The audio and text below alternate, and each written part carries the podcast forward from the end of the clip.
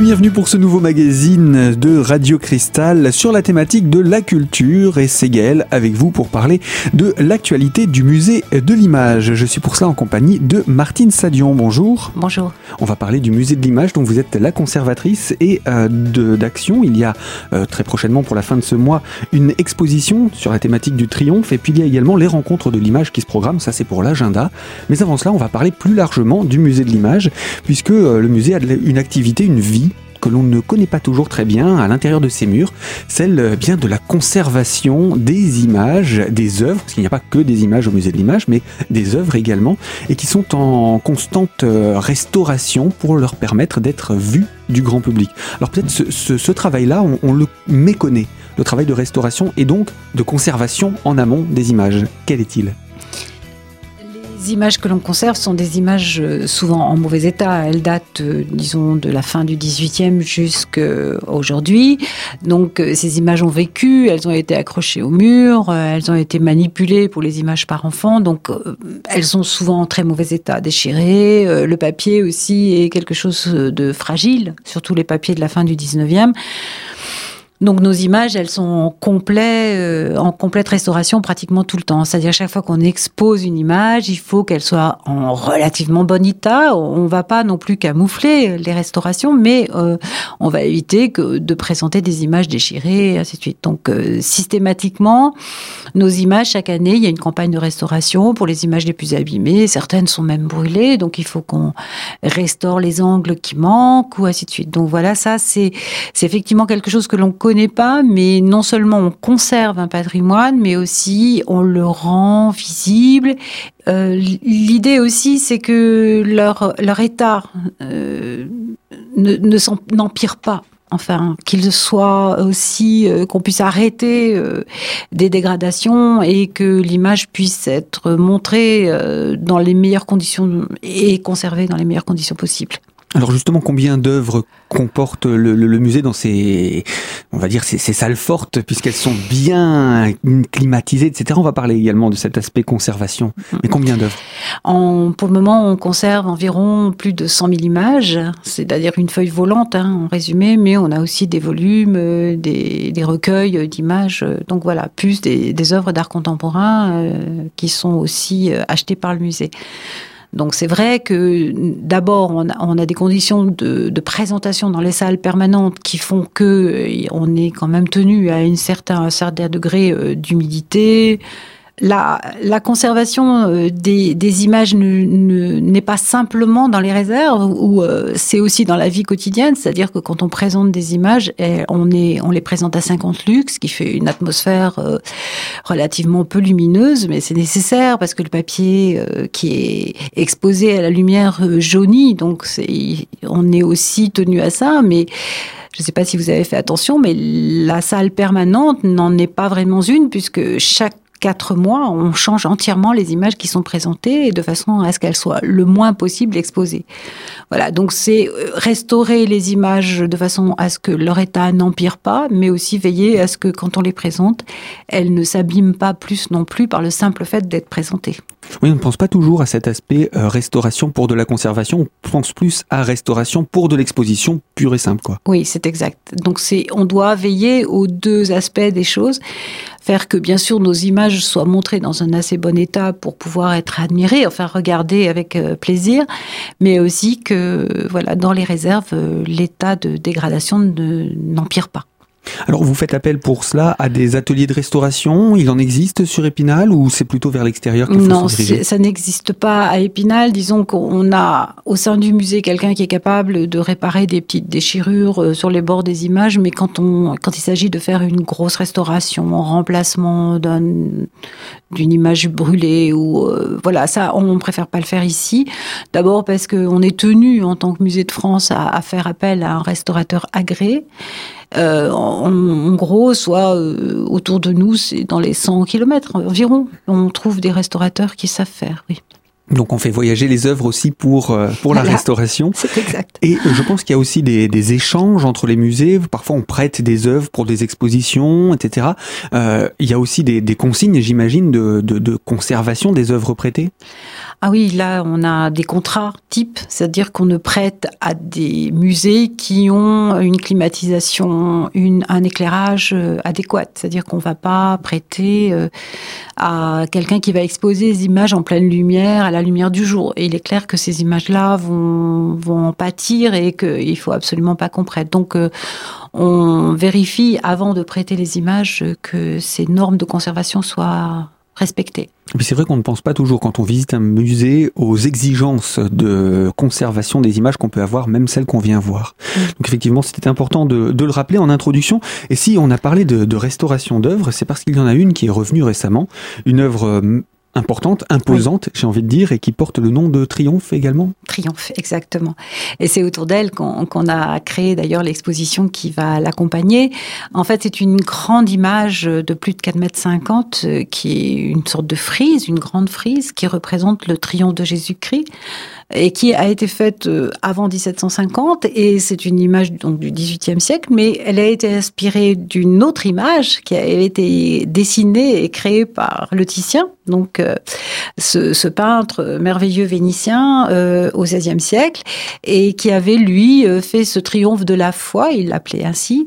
Donc c'est une grande procession assez vraiment assez intéressante puisque sur le modèle des triomphes romains où les grands généraux victorieux revenaient de, campagne et défilaient dans toute la Rome euh, avec leurs butins, leurs prisonniers, ainsi de suite.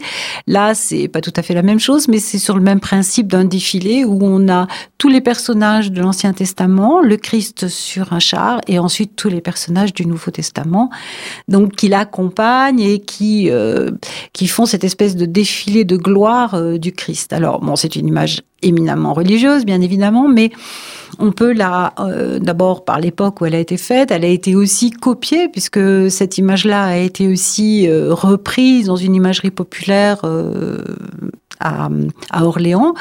Donc, ce qui fait que on a des formats d'image euh, différents. L'image de est fait 4 mètres 50, celle euh, donc de de Leblon à, à Orléans sera beaucoup, plus petite, environ 2 mètres. Donc euh, voilà, on voit à la fois le, les origines de l'image, donc Venise au XVIe siècle, mais on voit aussi les modifications de grandeur selon ce qu'on veut en faire. L'image de l'armée saint était probablement accrochée dans une église, donc il fallait qu'elle soit assez grande pour être vue dans un espace assez grand. L'image de Leblon qui la copie sera plutôt de l'ordre de l'intime, du familial, donc on la ramène beaucoup plus courte. Elle va être autour d'une cheminée ou des choses comme ça. Donc c'est c'est aussi deux techniques complètement différentes. Il y a une taille douce pour l'armessin et euh, plutôt une xylogravure pour le blond. On voit s'adapter les les, les, les, modèles euh, à une à, une utilité et à un usage aussi euh, différent.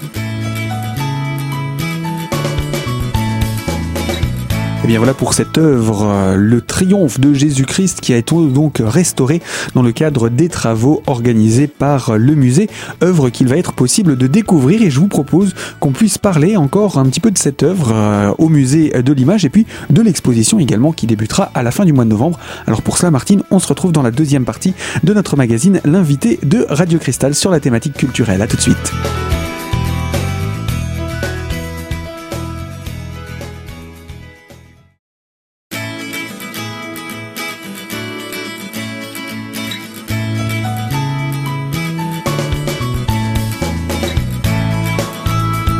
L'invité de Radio Cristal consacré à la culture, deuxième partie en compagnie de Martine Sadion, conservatrice du musée de l'image à Épinal.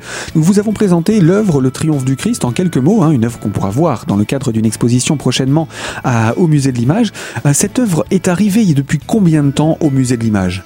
Alors, elle est arrivée au musée de l'image avec le transfert des œuvres qui étaient gardées au musée départemental d'art ancien et contemporain c'est le dépôt de la collection qui était au musée d'art ancien et contemporain, qui était gardé, si vous voulez, au musée d'Épinal. Il y en avait qu'un à cette époque-là. Donc, euh, quand le musée de l'image a été créé, il y a eu un dépôt euh, au musée de l'image. à sa fondation, au final. À sa fondation, voilà. Elle était en assez mauvais état parce que du coup, elle avait, elle avait été utilisée probablement dans une église, comme on vous le disait, euh, avec un rebord en, tissu rouge, des accroches. Euh, elle avait été aussi, elle a subi sûrement beaucoup d'humidité, ce qui fait qu'il y avait beaucoup d'auréoles. Euh, les couleurs avaient pâti, elles avaient été repeintes aussi, l'image avait été repeinte. Donc en fait, il s'agissait de, la, de lui redonner un état qui permette, et c'est là aussi euh, permettre de l'exposer, mais aussi de la conserver dans les meilleures conditions possibles ensuite. Donc euh, la restauratrice a déjà enlevé le tour euh, rouge de tissu, elle l'a dédoublé parce que l'image était collée sur une espèce de tissu très très moche et très humide qui avait très mal vieilli. Très mal vieilli, voilà, puis qui avait poussé, si vous voulez, en bougeant les, les tissus sur lesquels l'image était avait bougé. Donc en fait, ça avait fait des fissures dans le papier qui s'étaient écartées, avaient avancé avec l'humidité et la sécheresse de l'église. Donc, euh, la, la, enfin, la, restauratrice a enlevé donc ce, ce tour, a, mis l'image à plat et l'a découpé en, c'est en six feuilles, donc elle a fait deux, deux plus deux plus deux et voilà donc euh, en fait l'image est beaucoup plus euh, et euh, elle, ne, elle ne bougera plus dans les réserves qui sont à 18 degrés. Quoi. On peut considérer maintenant qu'on pourra l'observer telle qu'elle est aujourd'hui, ou du moins telle qu'elle sera pour l'exposition, si vous voulez vous en servir même dans 10 ans Ah oui, il n'y a plus de problème, elle, elle va plus bouger maintenant. Elle a été euh, ramenée au papier, donc si vous voulez, elle est beaucoup plus, euh, beaucoup plus propre et elle ne, sera, elle ne subira plus aussi L'atmosphère du musée est une atmosphère stable, donc elle va pas bouger. Elle sera moins soumise aux aléas également des matières euh, anciennes. Mmh. Donc cette œuvre, euh, elle fait partie d'une exposition plus large sur la thématique du triomphe, et vous avez l'habitude au musée de l'image de ne pas présenter une œuvre, mais de présenter toujours en connivence avec quelque chose de plus actuel. Mmh. Alors quel triomphe avez-vous choisi? C'est compliqué. C'est vrai qu'on s'est dit que bon, le triomphe de Jésus-Christ c'est une chose, mais c'est vrai que l'idée de, de base c'est le défilé, le défilé triomphal le défilé de gloire. Donc le défilé de gloire, c'est quelque chose qui est, qui est né à Rome, hein, euh, sous la République, euh, donc 300 euh, ans avant Jésus-Christ. Et les généraux venaient et, et, et, défilaient sur, comme on le disait tout à l'heure, sur, sur le forum pour montrer ce qu'ils avaient récupéré, leur gloire, ainsi de suite. Donc on, on démarre sur Rome, on part après, enfin ce, ce modèle de défilé glorieux a été très vite pris, par exemple, au niveau de la Renaissance, pour faire des triomphes non plus de généraux, mais des triomphes de concepts. Donc on va avoir euh, le triomphe de Vénus, le triomphe de la gloire, le triomphe de la mort, euh, voilà. Donc euh, on va exposer des œuvres de, de Hermsker qui, qui, a fait, qui a pris les, les triomphes de Pétrarque. Donc là c'est aussi une œuvre du XIIe siècle qui sera montrée euh, alors c'est le c'est très intéressant, c'est le triomphe de, de l'amour euh, qui est écrasé par le triomphe de la chasteté, qui lui-même est écrasé euh, par, par le triomphe de, de la mort, et puis pour finir, en fait, par, par Jésus-Christ qui, qui sublime tout. Alors, effectivement, c'est de l'image religieuse, mais c'est de l'image conceptuelle aussi, hein, sur la, la, façon de vivre sa vie, la façon de euh, comment l'amour peut être écrasé effectivement par d'autres concepts et d'autres d'autres réalités. Hein. Et puis chaque triomphe à chaque époque est représenté en fonction également du de, de la manière avec laquelle on, on, vivait le triomphe à l'époque. Je voilà, pense que ça. ça. a évolué avec le temps. Ça a complètement bougé. Donc euh, euh, après, donc on va on part plutôt sur les triomphes. Alors il y a des triomphes assez intéressants au niveau de la Révolution, par exemple, en France, puisque euh, les révolutionnaires euh, ont imaginé euh, d'aller prendre des œuvres d'art dans chaque pays euh, qui était qui était vaincu et qu'ils les ont ramenées au musée du Louvre, qui était à ce moment-là le musée Napoléon. Et lors des grands retours des images des arrivées, des images italiennes. Enfin, quand je dis images, c'est des œuvres d'art italiennes, y compris les chevaux de la cathédrale Saint-Marc à Venise. Ils ont fait des grands défilés comme ça, des défilés de victoire. On appelait ça des triomphes d'ailleurs. Donc euh, tout ça, et on travaille aussi sur le triomphe de De Gaulle, donc en, en juillet 44, et on finit par un peu plus politique là par contre politique et puis et puis civil, j'ai envie de dire. Le, le politique et, et, le et le et le culturel, euh, vivez ensemble, parce que même les images de Titien sont des images politiques. En fait, vous le verrez dans l'exposition, c'est aussi des images bien sûr religieuses, mais aussi des images politiques qui défendent les idées qui sont en place à ce moment-là et qui sont portées aussi par des partis politiques. Donc, ce qui ne veut pas dire obligatoirement, c'est parce qu'on voit Jésus-Christ dessus que derrière il n'y a pas une, grande idée euh, qui, est, qui, est, différente hein, et quelquefois très politique, c'est-à-dire soutien d'un parti politique à l'intérieur d'une ville plutôt que d'un autre. Donc, euh, c'est ça qui est intéressant. Et bon, pour vous dire, on finit avec euh, avec un, triomphe ni euh, ni politique ni religieux, c'est le triomphe des, des, Bleus en 98. Ah, c'est vrai qu'on change de registre. Ah, complètement. Mais en même temps, on change pas du tout de, de forme. Non, puisque c'est toujours le euh, triomphe, toujours au milieu de la foule. Toujours au milieu de la foule, toujours un défilé, toujours des gens qui sont. un trophée. Voilà, qui sont élevés, qui dominent la foule et qui sont admirés et fêtés. Donc on est toujours dans la même histoire, mais simplement, voilà, les, les choses, les choses évoluent et on peut se demander aussi dans quelle mesure euh, les triomphes euh, politiques et guerriers aujourd'hui sont encore possibles. Je pense pas. Donc euh, peut-être que on a juste adapté les codes à notre époque. Voilà, c'est ça. Et qu'aujourd'hui, peut-être les seuls triomphes qu'on peut envisager dans la manière de le faire des Romains, c'est le triomphe du sport. Eh peut-être. Et que peut-on imaginer comme triomphe pour l'avenir? Ça, c'est l'avenir lui-même qui nous le dira. Voilà, c'est exact. Alors, l'exposition, elle, débute à la fin de ce mois de novembre? Exact. Elle, elle, euh, débute en même temps que nos rencontres de l'image. Donc, on refait cette année, euh, donc euh, du 26 et 27 novembre, au musée de l'image. Alors, c'est une exposition qu'on pourra découvrir où et jusqu'à quand? Euh, alors, elle va durer jusqu'en mai. Euh, on, on la longe volontairement pour euh, pouvoir refaire aussi la salle permanente qui en a besoin maintenant, puisque ça fait dix ans qu'on l'a montrée. Donc voilà, on va, on va fournir des expositions temporaires pour pouvoir prendre plus de temps sur l'exposition permanente. Voilà. Donc elle ouvre le 26 et elle fermera en mai 2016. Donc on aura vraiment le temps de l'observer, et ça c'est important aussi parce que malgré tout, le triomphe, on ne s'en lasse pas non plus. Non, non, puis c'est intéressant, c'est vraiment quelque chose qui, qui, est, qui est notre quotidien. Enfin, voilà, qu'est-ce que. Euh, le mot triomphe est utilisé tous les jours, c'est un mot romain, donc euh, qu'est-ce qu'on entend dessous et qu'est-ce qu'on imagine? Voilà pour cette présentation de l'exposition Triomphe au musée de l'image où l'on pourra entre autres voir l'exposition du Triomphe de Jésus-Christ récemment restaurée et donc exposée au musée de l'image. Il y a également d'autres rendez-vous hein, dans le cadre de cette fin de mois de novembre avec vous Martine, on va les présenter. Ce sont les rencontres de l'image, un grand rendez-vous à ne pas manquer pour les amoureux de l'œuvre. Alors à tout de suite pour la troisième partie de Radio Cristal, on entrera dans les détails de ces rendez-vous.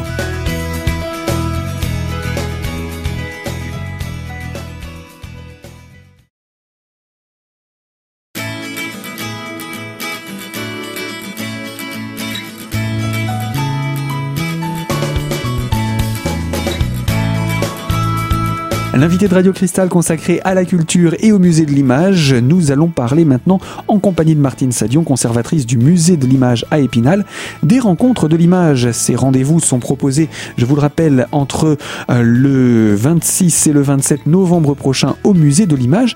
Et comme chaque année, vous avez choisi un titre à ces rencontres. Mmh. Donc euh, l'intitulé des rencontres, euh, c'est le titre, c'est Une image ne meurt jamais. C'est-à-dire que on s'est rendu compte, depuis dix ans qu'on travaille sur nos images, que beaucoup de nos images sont, sont des images qui sont euh, qui viennent de, modèles savants et qui, euh, par exemple, bien évidemment, euh, on n'imagine pas, mais le, les images religieuses, comme par exemple Sainte Anne et la Vierge, c'est des images qui viennent de Rubens. on a de nombreuses images de, grands peintres qui ont été copiées par l'intermédiaire des estampes et qui sont aujourd'hui dans le patrimoine des imageries euh, françaises. Donc les gens voyaient des œuvres d'art savantes sans le savoir, en fait, parce que c'était euh, à ce moment-là, le copyright n'existait bien sûr pas. Et, donc, euh, voilà, on pouvait copier ce qu'on voulait. Donc ça, c'était quelque chose qui nous a toujours tenu au musée, c'est-à-dire montrer euh, d'où venaient nos images et quels étaient leurs modèles. Et ces rencontres qui sont en fait les, les deuxièmes, peut-être les troisièmes, parce qu'on avait déjà fait une première rencontre avec avec les Halles, enfin l'école des beaux arts, donc sont aussi remontées cette année avec les Halles et sur le thème toujours de une image ne meurt jamais c'est-à-dire comment, à travers une œuvre graphique, musicale, on peut on peut retrouver euh, des origines euh, différentes et, comment euh, ce simple fait de se servir de ces modèles redonne de, de, nouvelles de nouvelles œuvres différentes mais pas tout à fait puisqu'elles ont quand même des modèles et le tout avec des d'illustres invités qui viennent d'un petit peu partout en France? Oui, c'est exact. Cette année, on a été chanceux puisqu'on a proposé à des conservateurs ou des des gens euh, de, l'opéra de, venir et ils ont tous euh, avec plaisir accepté. Donc euh, voilà, on a un artiste qui est un petit peu notre artiste invité, c'est Pierre Buraglio, mais on a plein d'autres jeunes artistes parce que au milieu des des interventions des gens qui durent 20 minutes, on va intégrer des vidéos des jeunes de l'école, des écoles qui vont aussi montrer comment eux se servent de leur modèle. On va aussi montrer des, des, images qui sont issues des chemins des images. Vous savez, c'est ce voyage qu'on fait entre le musée départemental et le musée de l'image euh, tous les étés où euh, des jeunes euh, illustrateurs se servent des images d'Épinal pour recréer des nouvelles images. C'est un peu notre fer de lance au musée de dire que bon, effectivement, une image ne meurt jamais et que, ma foi, elle ce n'est pas parce qu'on va rechercher son modèle qu'au contraire l'image perd son sens. Au contraire, elle, elle en reprend. Elle, elle, elle prend le sens de l'image première pour devenir autre chose et en plus. Alors l'artiste Pierre Buraglio, qui est-il? Alors c'est un artiste parisien qui a beaucoup travaillé, qui est en fait euh, quelqu'un d'aujourd'hui assez connu et qui euh, s'est beaucoup euh, inspiré des, des, œuvres existantes. Il est allé par exemple, pour parler d'un travail proche, il est allé au musée de Nancy où il a fait des créations à partir des images ou des peintures de Nancy et du musée des Beaux-Arts. Et du coup, c'est une interprétation par des dessins, par, euh, par aussi un travail plastique plus général de, des œuvres existantes. Donc c'est vrai que c'était vraiment la personne adéquate pour euh, être le parrain de, de cette nouvelle, de nouvelle édition.